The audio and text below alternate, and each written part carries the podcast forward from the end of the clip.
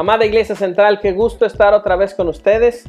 En este domingo 11 de abril estamos retomando otra vez nuestra eh, eh, eh, serie sobre las parábolas de Jesús. La semana pasada estuvimos hablando sobre la resurrección de Jesucristo y cómo el Señor nos muestra su favor a través de la resurrección de Jesús y cómo nuestra fe está afianzada a través de esa bendita resurrección, a través de ese único evento que ninguno ha tenido y que hace que nuestra fe sea verdadera.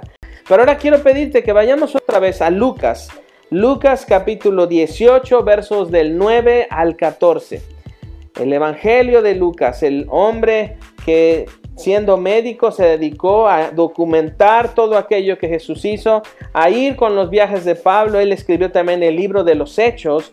Así es que vemos a un Lucas que tiene mucho que decirnos respecto a Jesucristo. Lucas capítulo 18, verso del 9 al 14. Así es que sígueme con tu vista y vamos a hablar esta mañana sobre la parábola del fariseo y el publicano. Ese es el título de esta predicación, la parábola del fariseo y el publicano. Sígueme con tu vista en el verso 9.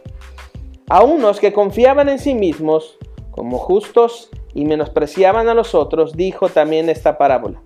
Dos hombres subieron al templo a orar. Uno era fariseo y el otro era publicano. El fariseo puesto en pie oraba consigo mismo de esta manera. Dios, te doy gracias porque no soy como otros hombres, ladrones, injustos, adúlteros ni aun como este publicano. Ayuno dos veces a la semana, doy diezmo de todo lo que gano. Mas el publicano, estando lejos, no quería ni aun alzar los ojos al cielo, sino que golpeaba su pecho diciendo, Dios, sé propicio a mí, pecador. Os digo que éste descendió a casa justificado antes que el otro, porque cualquiera que se enaltece será humillado y el que se humilla será enaltecido. Amada iglesia, acompáñame a orar y a pedir al Señor que nos guíe en su palabra. Padre, gracias por tu palabra. Gracias por estas parábolas que nos ayudan a reflexionar. Gracias porque Jesús vino a esta tierra y nos enseñó de manera didáctica, de manera simple, las grandes verdades que tienen que ver con el reino de los cielos. Ayúdanos esta mañana a entender, a comprender y a poner en práctica todo aquello que nos muestres en tu palabra y te lo pedimos, Señor. Te lo pedimos con todo nuestro corazón, en el nombre de Jesús. Amén. Bien, iglesia, nuestra serie continúa ahí en las parábolas de Jesús. Este mes vamos a concluir esta serie. En el mes de abril acabaremos con la serie de las parábolas de Jesús. Pero el domingo 25 tendremos una em, sorpresa, así es que quiero que estén pendientes. Tenemos un invitado especial y quiero que ustedes estén pendientes de eso. Entonces, cuando estamos hablando sobre esta parábola que Jesús hace referencia, hablando sobre el eh, fariseo y el publicano, Jesús nos habla de estos dos hombres que suben a orar al templo. Interesante, el podemos entender entonces que el templo está arriba y ellos suben a estar con Dios a la hora de la oración, a entregar su vida. Sin embargo, los dos son completamente distintos. Y mira el verso 9, y esto es algo que me llama la atención. Mira la primera frase. A unos que confiaban en sí mismos como justos esta es una definición y una frase tremenda. Sin duda que esta frase es literalmente la más recurrida de nuestra actual sociedad. Confía en ti mismo. Nuestra actual sociedad está encapsulada en el énfasis de que debemos de confiar en nosotros mismos para ser y estar. Debes de confiar en lo primero que tú sientes. Debes de confiar en aquello que tú puedes alcanzar.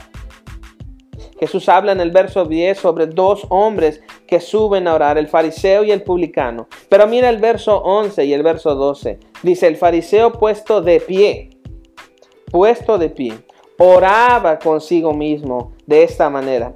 Dios, te doy gracias porque no soy, no soy como los otros hombres, ladrones, injustos, adúlteros, ni aun como este publicano. Ayuno dos veces a la semana.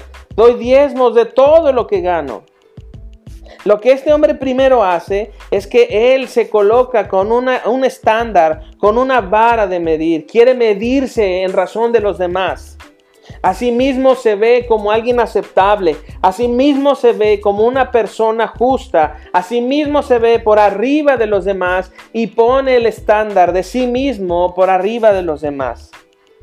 Y qué interesante, después de ofrecer un agradecimiento en su oración, después de únicamente hablar de Dios en su primer momento, después desata toda una forma de escala de valores diciendo yo soy mejor que. Él no es como los demás hombres. De hecho es mejor que ellos. Estamos ante un hombre que se califica a sí mismo como mejor, con todos los atributos de alguien de fe. Hasta ayuna, da sus diezmos. No es un ladrón, no es un injusto, no es adúltero.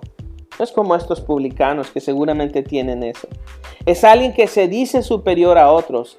Es parte de su vida la necesidad de compararse. Él necesita el estímulo de sentirse plenamente seguro por la cantidad de aprobación que tiene y la comparativa que hace con otros. Yo no soy como.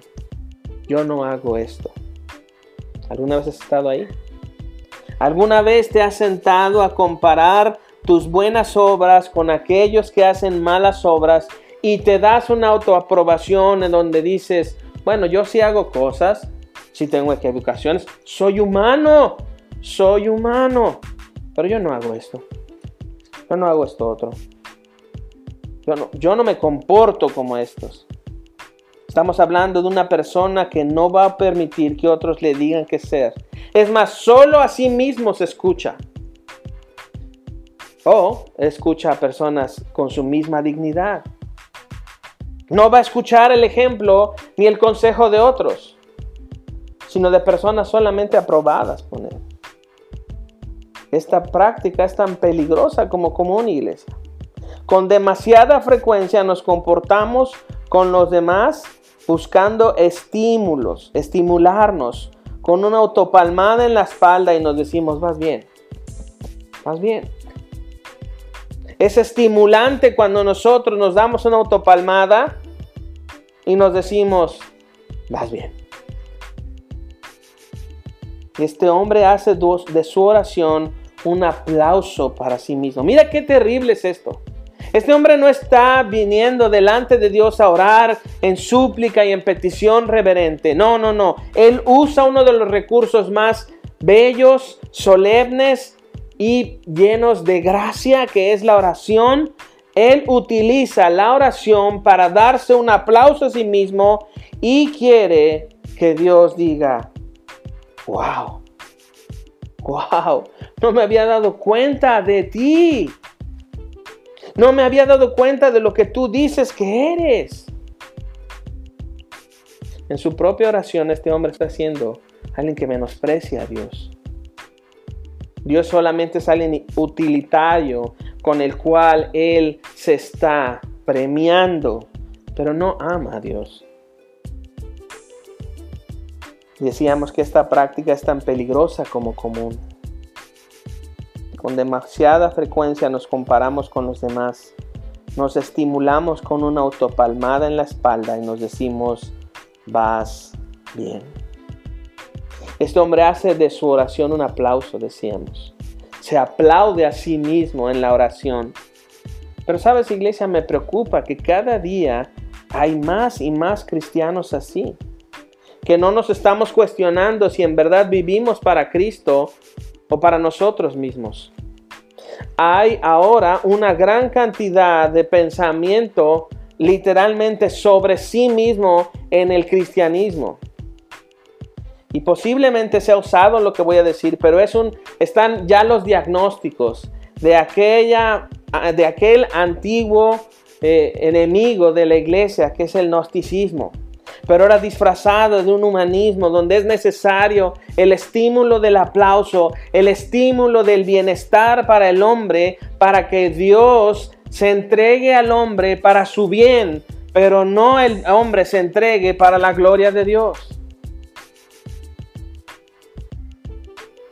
Necesitamos despertar de este adormecimiento en el que por el hecho de ser cristiano, entonces me tiene que ir bien, entonces todo tiene que estar bien, entonces no debo sufrir, entonces yo me puedo mantener en mis términos en relación con Dios y no recurro a sus términos. Debemos renunciar al status quo en el cual nos aplaudimos y además en el cual nos sentimos muy seguros diciendo, ya soy cristiano. Ya experimenté. Ya levanté mi mano diciendo, ah, yo acepto a Cristo. Ya tengo todo. Ya todo está bien. Me siento complacido. No necesito más.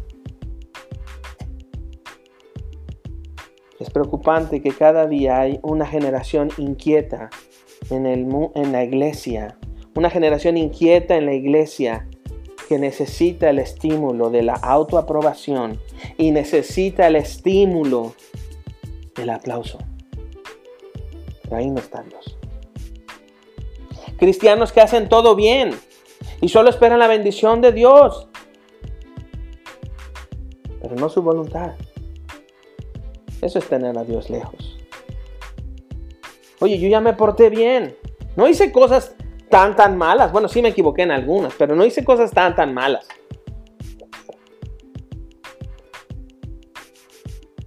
Queremos medir el futuro por la cantidad de cosas que merecemos pero mantenemos lejos a Dios. Pero queremos su bendición. No nos sometemos a su voluntad, pero sí queremos lo que Él da. Así que necesitamos meditar en esta iglesia.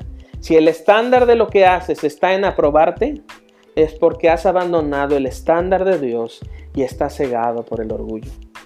Si el estándar de tu vida es una autoaprobación, si el estándar de tu vida tiene que ver con un mejor en el aquí y en el ahora, con una mejor vida, con un mejor estilo, con, una planeación detallada de todo, con inclusive eh, eh, pronosticar o, o planear lo improvisado para que tu estándar permanezca.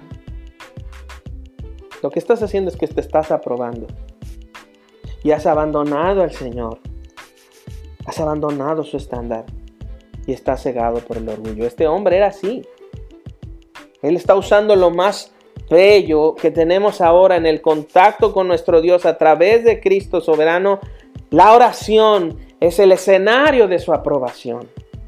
Y sabes que los mexicanos somos muy de estas comparaciones, ¿eh? Y los mexicanos eh, nos encanta compararnos para consolarnos de nuestros fracasos. Y siempre frases como estas. Bueno, sí estamos mal, pero no como otros. O sea, sí, sí tenemos los, los, eh, gobernantes que hemos decidido, pero bueno, hay otros que están peor.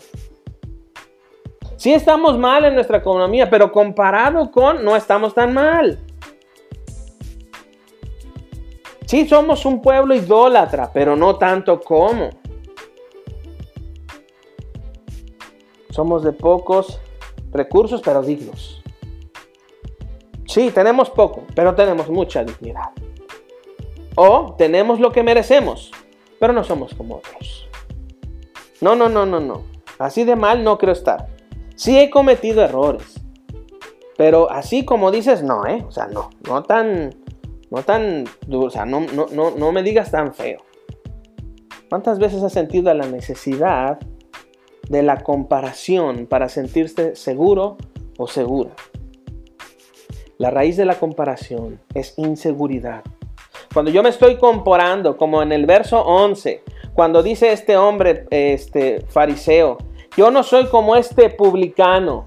Lo que estoy haciendo es un eco en mi conciencia para poder callar la voz de Dios en mi conciencia que me está diciendo que estoy pecando y entonces me siento seguro por el estímulo de la autoaprobación. Mira el verso 12. Ayuno dos veces a la semana. Doy diezmos. ¡Wow! O sea, yo quisiera de esos 500 personas en Iglesia Central que ayuda, ayunaran toda la semana y dieran todo el diezmo de todo lo que ganan. Pero amada iglesia, no, así no. Así no. Porque este hombre es alguien que lleva su currículum con Dios. Dice, mira Dios, todas mis obras están acá. Dios, me debes tu aplauso. ¿Ves cómo él repasa los hechos que él dice? Ayuno, doy diezmo, no soy un adúltero, no robo, no soy injusto, no soy como ese hombre que yo lo conozco. ¿eh? Él es un hombre que es publicano. Él viene y nos quita nuestro dinero y se lo da a Roma. Él nos quita nuestro dinero y si no lo haces, eh, te, te echa a andar a los soldados que andan con él. Nos quita nuestro... Yo no soy así. Él está, como dice Jesús, Él está confiando en sí mismo como justo. Así mismo se denomina justo.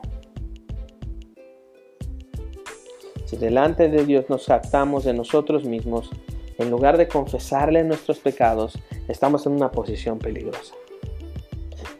Amada iglesia, y en esto necesitamos afinar, afinar nuestro oído y afinar nuestra vista, de que no nos encontremos en un estado de religiosidad, de autoaprobación y no en un estado de dependencia de Dios. Hay un abismo entre una cosa y entre la otra.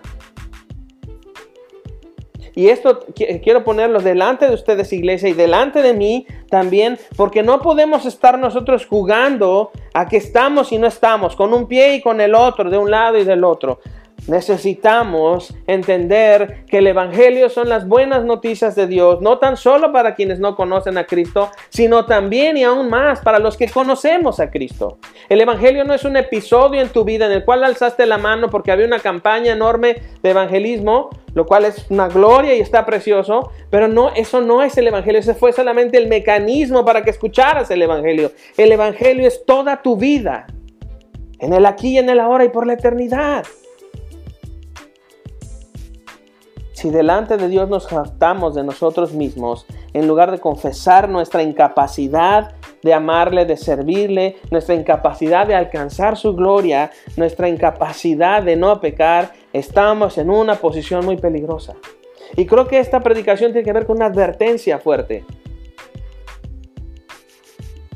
Y de repente puede decir, bueno, el publicano creo que sí se ve peor que el fariseo, pero realmente aquí el problema es el fariseo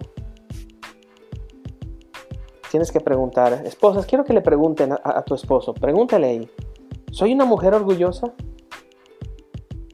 Y tú que estás ahí ya, esposo, pregúntale a tu esposa, ¿soy un hombre orgulloso?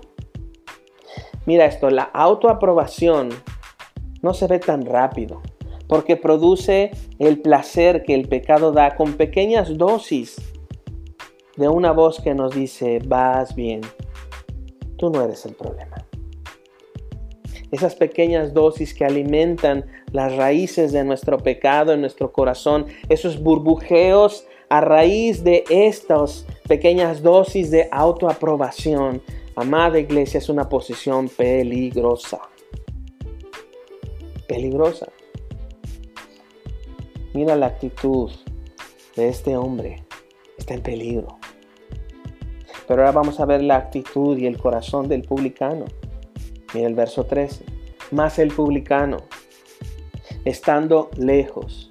Él no está como el, fariseo de pie, cerca del altar. No podemos decir si estaba en el lugar santo o en el lugar saltísimo, pero él está de pie y está cerca y está orando. Dios, gracias porque yo no soy como todos ellos. Gracias inclusive porque me has hecho hombre. Aquellos en esa época decían, gracias porque no soy mujer y soy hombre. Terribles, una mente reprobada. Y el publicano ni siquiera, ni siquiera se acerca. No quiere alzar la vista. Y esto es importante, porque esta es una actitud de reverencia. Él sabe que no es el lugar, no es las personas. Él no quiere levantar su rostro delante de Dios, porque sabe su incapacidad. Él no quiere acercarse, no por un tema de miedo a Dios, sino porque sabe que falló. Su reconocimiento de incapacidad es la distancia que él ha puesto entre él y Dios. Pero él es, se acerca y dice, el verso 13, más el publicano estando lejos no quería ni aún alzar los ojos al cielo. Fíjate que quien está narrando esto es Cristo. Así que el testigo de lo que este publicano hizo es Cristo. El testigo de cuando nosotros no queremos acercarnos a Dios porque nos sentimos avergonzados. O la otra parte, el testigo de quien, de nosotros, cuando no queremos acercarnos a Dios por orgullo, también es Cristo. ¿Y de qué lado estás? ¿Del orgullo o del fracaso? Y este hombre está ahí. Jesús le está mirando. Ni siquiera quiere levantar sus ojos al cielo. Y esta es la petición más solemne que hay. Él dice, sé propicio a mí, pecador. Su mayor reconocimiento es su verdadera condición. Señor, no tengo nada que darte. Sé propicio a mí. La palabra propicio es dame tu favor, favoréceme para yo responderte, porque no tengo con qué responderte, Señor. No tengo que ofrecer. Y mira la comparativa que necesitamos hacer. El fariseo es tan actual como la presente sociedad. ¿Qué nos dicen? Solo confía en tu corazón. Confía en tu corazón. Sigue tu instinto.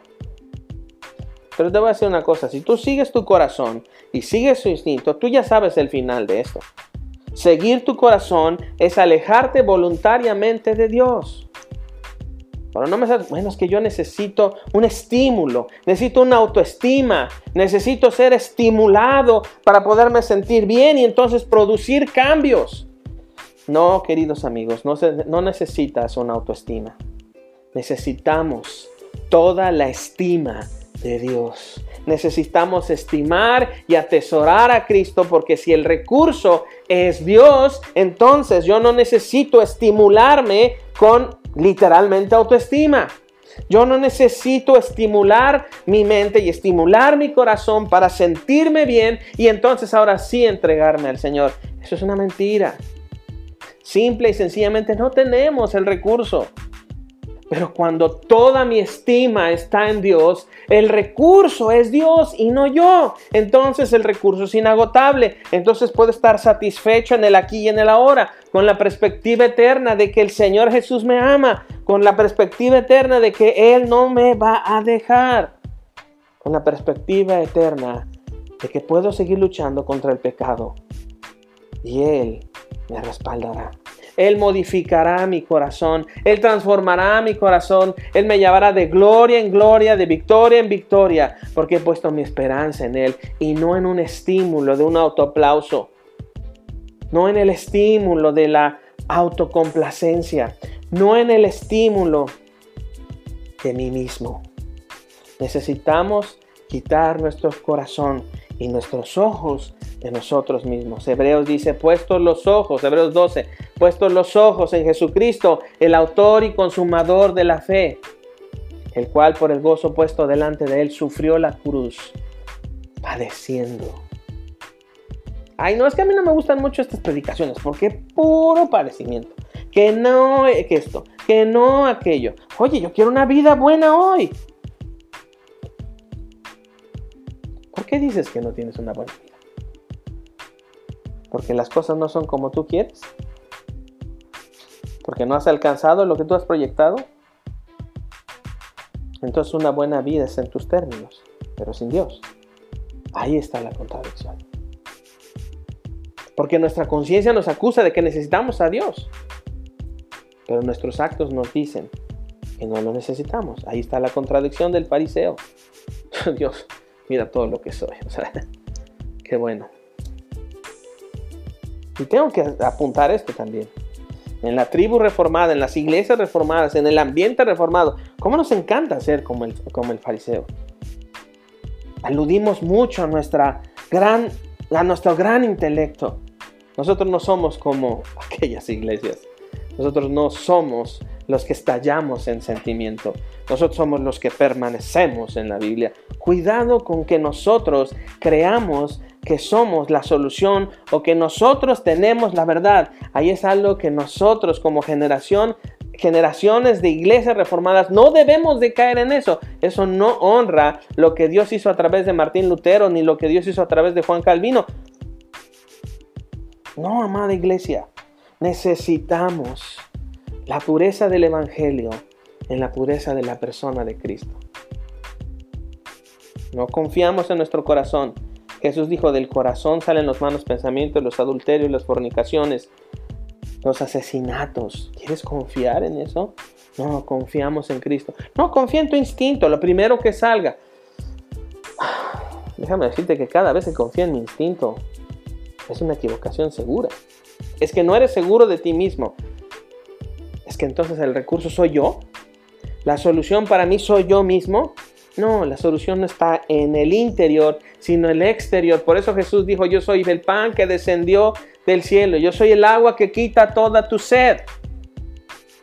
Yo soy el Cordero de Dios que quita el pecado del mundo. Yo soy el camino, la verdad y la vida. El recurso es Él, la solución es Él, la meta es Él, el estímulo es Él. Literalmente el combustible que me impulsa hacia Él es Él mismo, no yo. Ahora mira esto, el publicano golpea su pecho, no para llamar la atención de ser una persona muy devota, así, por mi culpa, con mi culpa. No, no, no.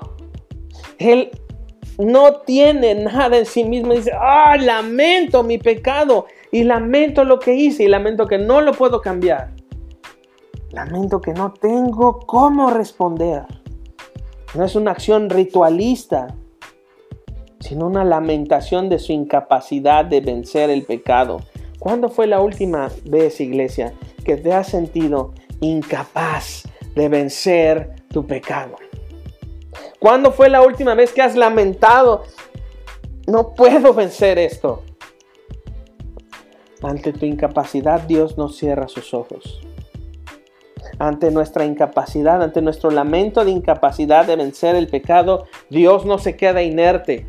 Déjame decirte que las oraciones que Dios con las que Dios es movido son las oraciones desesperadas por Dios cuando nuestra incapacidad de vencer se testifica a Dios, no como un escenario en la que tú te estás mofando de Dios. Amada iglesia, necesitamos recordar que Cristo es todo lo que tenemos. Y que nuestra incapacidad puede ser vencida porque Él ha vencido. Es que qué difícil, estamos en este mundo, cierto, Jesús dijo, están en este mundo, pero no pertenecen a este mundo. Y además Él dejó una promesa, confíen, ha vencido el mundo. Y a veces yo tengo que decir esto, Señor, está bien difícil estar acá. Un amigo dice, pues la Biblia dice que la carne es débil, pero yo tengo que decir que no es cierto. La carne es bien fuerte, siempre me vence. Exacto, tienes razón. Tienes mucha razón. Pero eso no puede ser el argumento para alejarnos de Él y darnos un estímulo en el que decimos, vas bien. ¿Quién eres? ¿El fariseo o el publicano? ¿Quién eres? ¿El fariseo o el publicano? ¿Cuál es la diferencia entre estos dos que subieron a orar?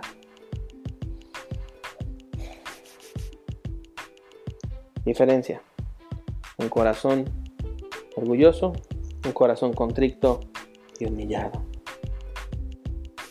Mira la petición más reverente del publicano en la última frase del verso 13. Sé propicio a mí, pecador. Él no dice, échame la mano, mira, le estoy echando ganas. Mira, Señor, tú nada más ponme donde hay y de lo demás yo me encargo. Él no está diciendo, mira, Señor, pues sí, le ha regado un poquito, pero pues échame la mano, también no me dejes así solo. No, el único que dice es, sé propicio a mí. Y él no se califica como una persona con algunos errores. Él no se califica como una persona que quiere tener una mejor espiritualidad. Él no se califica como una persona que quiere ser un mejor ser humano. Él se califica, sé propicio a mí, pecador. Nadie le está calificando, él a sí mismo está siendo honesto. Lo mejor del Evangelio es que Dios, una de las mejores cosas y regalos del Evangelio es que Dios no rechaza pecadores. Pero Jesús dice esto, vean el verso 14. Os digo que éste descendió a su casa justificado y la palabra justificado es declarado justo. Y no él se declaró, sino Dios en su gracia le confiesa justo. ante su trono, ante todos, justo, justificado. Regresa casa justificado antes que el otro. Y mira la advertencia de Jesús. Porque cualquiera que se enaltece será humillado. Y el que se humilla será enaltecido. El camino es hacia abajo, no hacia arriba. Entonces cuando nos humillamos encontramos a Jesús en la base de la humillación y a partir de ahí podemos crecer. Si tú te encuentras en la base de tu exaltación, serás humillado. Ahora, podemos pensar, no, pues alguien que se, que se exalta es alguien muy soberbio, muy orgulloso. Y te tengo que decir, sí, pero también déjame decirte que hay un orgullo que se disfraza de piedad. Hay un orgullo que se disfraza de silencio. Hay un orgullo, hay algo que se enaltece en nuestro corazón que se disfraza de silencio y de bondad. Por eso en Iglesia Central nos preguntamos a otros, ¿cómo estás? ¿Cómo estás? ¿Cómo vamos? ¿Qué necesitas? ¿En qué te puedo servir? No porque busquemos la nota o queramos información como si fuésemos chismosos. No. Queremos mantener cuentas cortas unos a otros como hermanos en Cristo. Y cuidado con aquello de enaltecernos de manera silenciosa. No, no, no, yo ya con esto hasta aquí. No, no, no, es que es mejor no, no comprometerme tanto. E, es que es mejor no así. No, yo ya vengo aquí, con eso está bien. Dios entregó a su Hijo. ¿Quién eres tú para no entregarle tu vida? Creyendo hacerte un bien para no comprometerte más, lo que estás haciendo es reteniendo lo que Dios te dio por vida. De lo recibido de su mano le damos. ¿Qué has recibido de su mano? Vida. No sería simple y sencillamente evidente lógico, necesario, prudente, honesto, entregar tu vida al que te la dio, por supuesto. No busques humillación por tu exaltación. Busca humillarte para que seas enaltecido. Pero no te enalteces tú, Él te enaltece. El publicano se golpea el pecho, no para llamar la atención o por hacer un ritual, sino porque lamenta su incapacidad de vencer el pecado. Preguntábamos hace un rato, ¿quién eres? ¿El fariseo o el publicano? Vamos por favor a Santiago capítulo 4, la carta de Santiago, la carta universal de Santiago, Santiago el hermano de Jesús. Santiago capítulo 4, verso 6. Personalmente la carta de Santiago a mí me gusta mucho en varias ocasiones la, he enseñado y yo digo que es quimioterapia para la carne. Destruye la carne, evidencia nuestra incapacidad, nuestra, eh, nuestra incapacidad de vencer el pecado. Y fíjate que llama mucho la atención lo que dice el verso 6 del capítulo 4. Mira, sígueme ahí con tu vista. Pero Él da mayor gracia. Por esto Dios dice, Dios resiste a los soberbios y da gracia a los humildes. Él da mayor gracia. Por esto dice, Dios resiste a los soberbios y da mayor gracia. ¿Dónde lo dice? Proverbios 3:34. Santiago está citando un proverbio.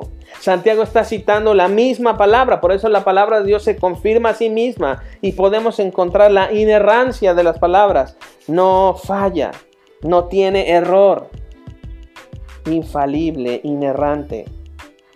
Y esto es algo bello porque entonces miramos que aquellos soberbios son resistidos por Dios y da gracia a los humildes. Pero Él da mayor gracia. Ahora, aquí no hay una posición en la que tú puedas decir, bueno, eh, un poquito soberbio y un poquito humilde. No hay un punto medio. Los dos escenarios que, cita el verso 6 del capítulo 4 de Santiago es los soberbios y los humildes.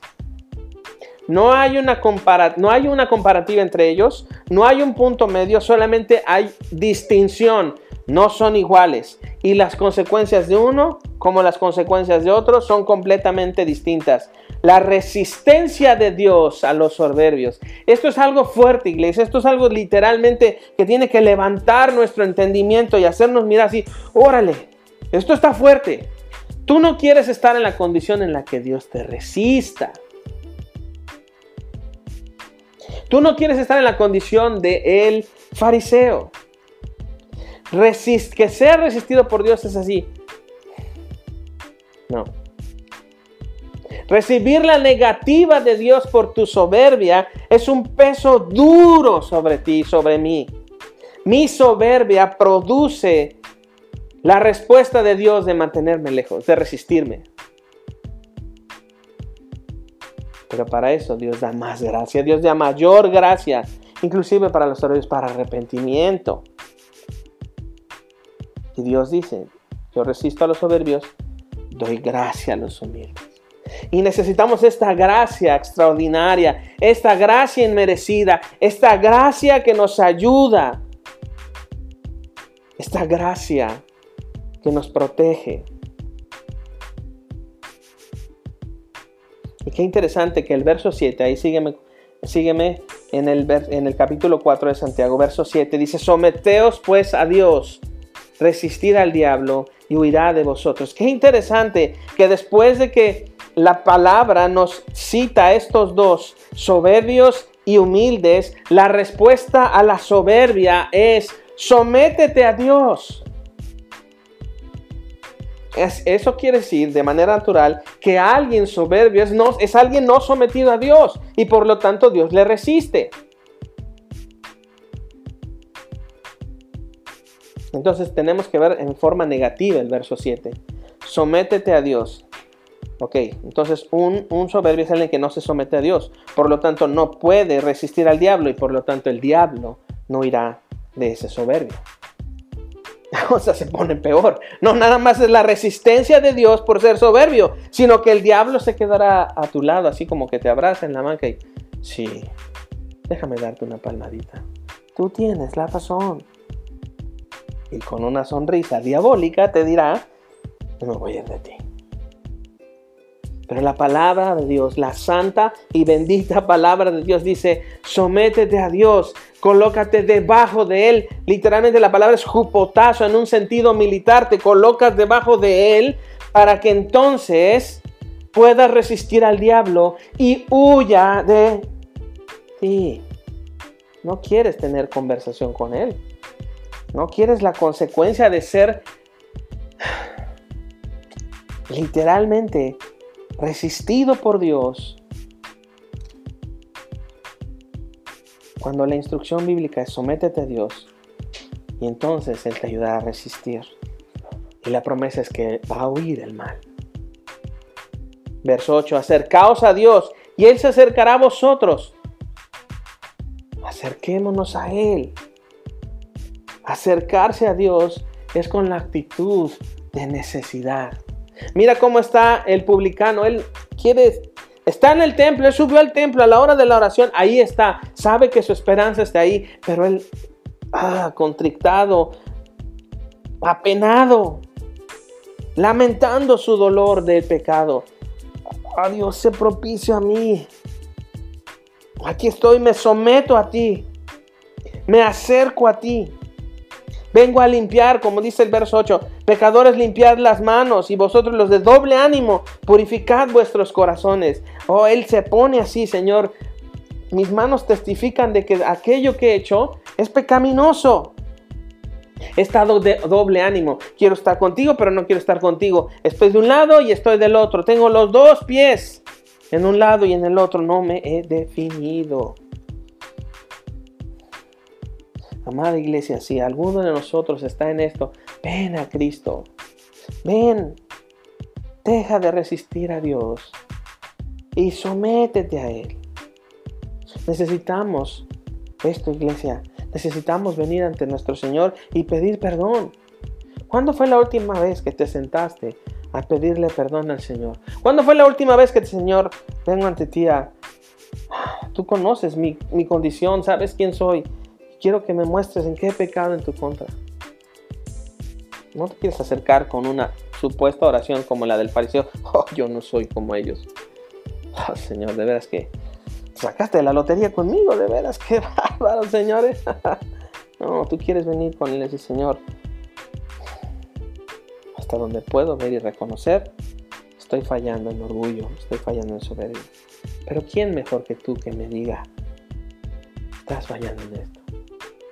¿A dónde puedo ir si tú me lo dices? Me acerco a ti como un pecador y quiero limpiar mis manos. Y no quiero ser de doble ánimo. Un día digo sí y otro día no. Un día digo sí y entonces me arrastra el mundo me arrastra mi carne. No quiero la influencia que me divide de ti. Quiero que purifiques mi corazón. Oh Señor, yo me humillo delante de ti. ¿Cuándo fue la última vez que tuviste esa conversación con Dios? ¿Cuándo fue la última vez que echaste mano de la sangre poderosa de Jesús para que limpie tus pecados, eh, Dios? ¿Cuándo fue la última vez que viniste con Él y dijiste, Padre, la verdad necesito ponerme a cuentas contigo? ¿Cuándo fue la última vez que, como en el verso 9, mira el verso 9, estuviste afligido y lamentando y llorando y quitaste tu risa y se convirtió en llanto y tu gozo se volvió en tristeza porque el pecado está ahí acechando? Y sabes que a veces pensamos como que, ay, ¿cuándo acabará esto? Piensa en esto. Por los próximos dos segundos, piensa, no vivir sin pecado. Uno, dos. Ahora, eso, trasládalo a todas las potencias por la eternidad. Y eso nos espera. Pero hoy, en el aquí y en el ahora, necesitamos humillarnos delante del Señor para que nos exalte. La promesa, mira del verso 10, humillaos delante del Señor y Él los exaltará. Ahora, ¿qué significa humillarme? Tirarme al suelo y gritar y patalear y hacer todo un, show cómico. No, no, no, no, no. Humillarte comienza con decir, Señor, yo no puedo. ¿Quién se humilló en la, en la, en la parábola? ¿El fariseo o el publicano? El publicano está humillado, hasta golpea su cuerpo. Decir, ah, ¿por qué? ¿Por qué otra vez lo mismo? Tiene una contradicción, no entiendo por qué, si sé que no y no puedo. Eso es humillarse. Reconocer no puedo. Reconocer nuestra terquedad, nuestra necedad, nuestra insistencia en el mismo pecado, con las mismas cosas. Ahí está un corazón contrito y humillado. Ahí es donde necesitamos como iglesia y sabes que yo oro y pido que Iglesia Central no seamos una iglesia que ha cometido los errores o que llegue a cometer los errores históricos de la iglesia. No podemos repetir la historia de los pecados y errores de la iglesia. Si somos la última generación que dará testimonio del Evangelio aquí en la tierra, que lleguemos ante nuestro Dios con todo nuestro corazón pero que lleguemos en fidelidad a Él. Que Dios nos dé un corazón fiel, amada iglesia. Que Dios nos dé un corazón como el del publicano, humilde, reconociendo. Y con esto necesito comentar aquello, esto, perdón. En iglesia central estamos orando unos por otros. ¿Cómo te estás sumando a eso? ¿Cómo te estás sumando a que alguien te hable y tú contestes? ¿Cómo te estás sumando a preocuparte por orar por otro hermano de la iglesia? ¿Cómo te estás sumando en dar tus diezmos y tus ofrendas? ¿Cómo te estás sumando en lo que necesitamos para incorporarnos a las reuniones eh, presenciales? ¿Cómo tú estás participando en la iglesia a la que dices pertenecer? ¿Cómo estás siendo una persona de un mismo sentir y no de doble ánimo? Amada iglesia, las puertas de nuestro Dios están abiertas. El amor de Dios está disponible, el amor de Dios está vigente. No tengas a Dios de lejos porque está siendo soberbio y entonces Él resiste a los soberbios. Es mejor venir con Él y decir, Señor, aquí estoy, tú das mayor gracia. Tú das mayor gracia y quiero tomar tu gracia y me humillo delante de ti. No sé cómo hacerlo. Enséñame. Enséñame otra vez, maestro aquí estoy y siéntate en su regazo y aprende de su palabra, aprende de su palabra, aprende de su palabra, amada iglesia, aprende de su palabra. Yo no transformo personas, yo testifico del Evangelio, pero no transformo personas. Pero vamos con el Señor, vamos con Él y que Él nos transforme. que Él nos transforme, porque Él da mayor gracia. Por eso dice, Dios resiste a los soberbios y da gracia a los humildes. Someteos pues a Dios, resistid al diablo y orad de vosotros. Acercaos a Dios y Él se acercará a vosotros. Pecadores, limpiar las manos, vosotros los de doble ánimo, purificar vuestros corazones. Afligíos y lamentad y llorad, vuestra risa se convierte en lloro y vuestro gozo en tristeza. Humillaos delante del Señor y Él los exaltará. Esperamos la gracia de Dios que nos exalta. Esperamos la gracia de Dios que está disponible. Vamos con el Señor, amada iglesia. Vamos con nuestro Dios. Así que vamos a tomar un tiempo para orar y para pedirle al Señor que nos muestre en dónde hemos fallado y que ahorita pidamos perdón. Vamos con Él, vengan. Vamos con Él, iglesia. Inclina tu rostro. Vamos a orar. Padre Santísimo, tu palabra nos muestra quiénes somos. Tu palabra nos muestra la verdad. Y tu palabra nos dice quién eres tú. Pero ahora nos acercamos a ti, Padre. Tú nos conoces, ves nuestra incapacidad, ves nuestras debilidades. Padre, perdona nuestros pecados, perdona nuestro doble ánimo y muéstranos a cada uno en qué hemos pecado. Y ayúdanos, Señor, a no vivir más ahí. No pertenecemos al pecado. No le, no le debemos nada a la culpa, al pecado, a la concupiscencia. No les debemos nada.